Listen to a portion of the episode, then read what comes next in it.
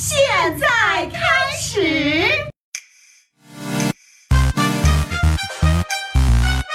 小小明吐槽，安安比拼。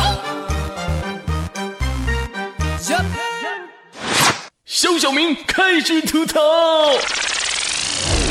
近日，据内部人员消息，自由球员戈登·海伍德已经和波士顿凯尔特人队达成四年一点二八亿的口头协议，其中第四年拥有球员选项。二零一六到一七赛季的常规赛，海伍德带领爵士队打出五十一胜三十一负的战绩，排名西部第五。不对呀，前几天这哥们儿还对着媒体说非常满意爵士队引进了西班牙金童卢比奥，能在爵士队打球是一件特别特别快乐的事儿。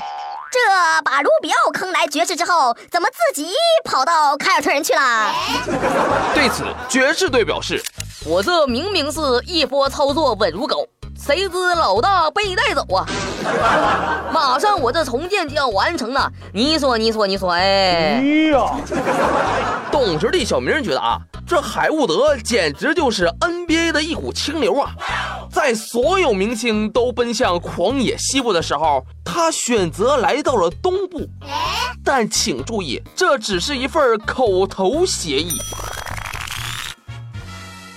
二零零四年夏天，广东名宿布泽尔在口头答应肯定留守骑士的情况下，转身接受了爵士队六年六千八百万的合同。由于骑士队无力竞价，只能眼睁睁地看着布泽尔走人。二零一二年夏天，三双王杰森基德口头同意与小牛队签订一份三年九百万的合同，然后仅仅一天之后，基德就和尼克斯队签了一份三年九百五十万的合同。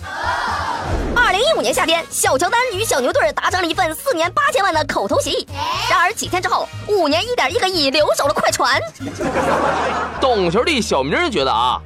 口头协议这事儿是真不靠谱啊！但海伍德为什么会想加盟凯尔特人呢？主要是因为凯尔特人的主教练就是海伍德大学的教练。老乡见老乡，两眼泪汪汪。所以说，为啥中国球员在 NBA 那么难混呢？丁彦雨航打得这么好都留不下来呀，就是因为主教练没有中国人呐。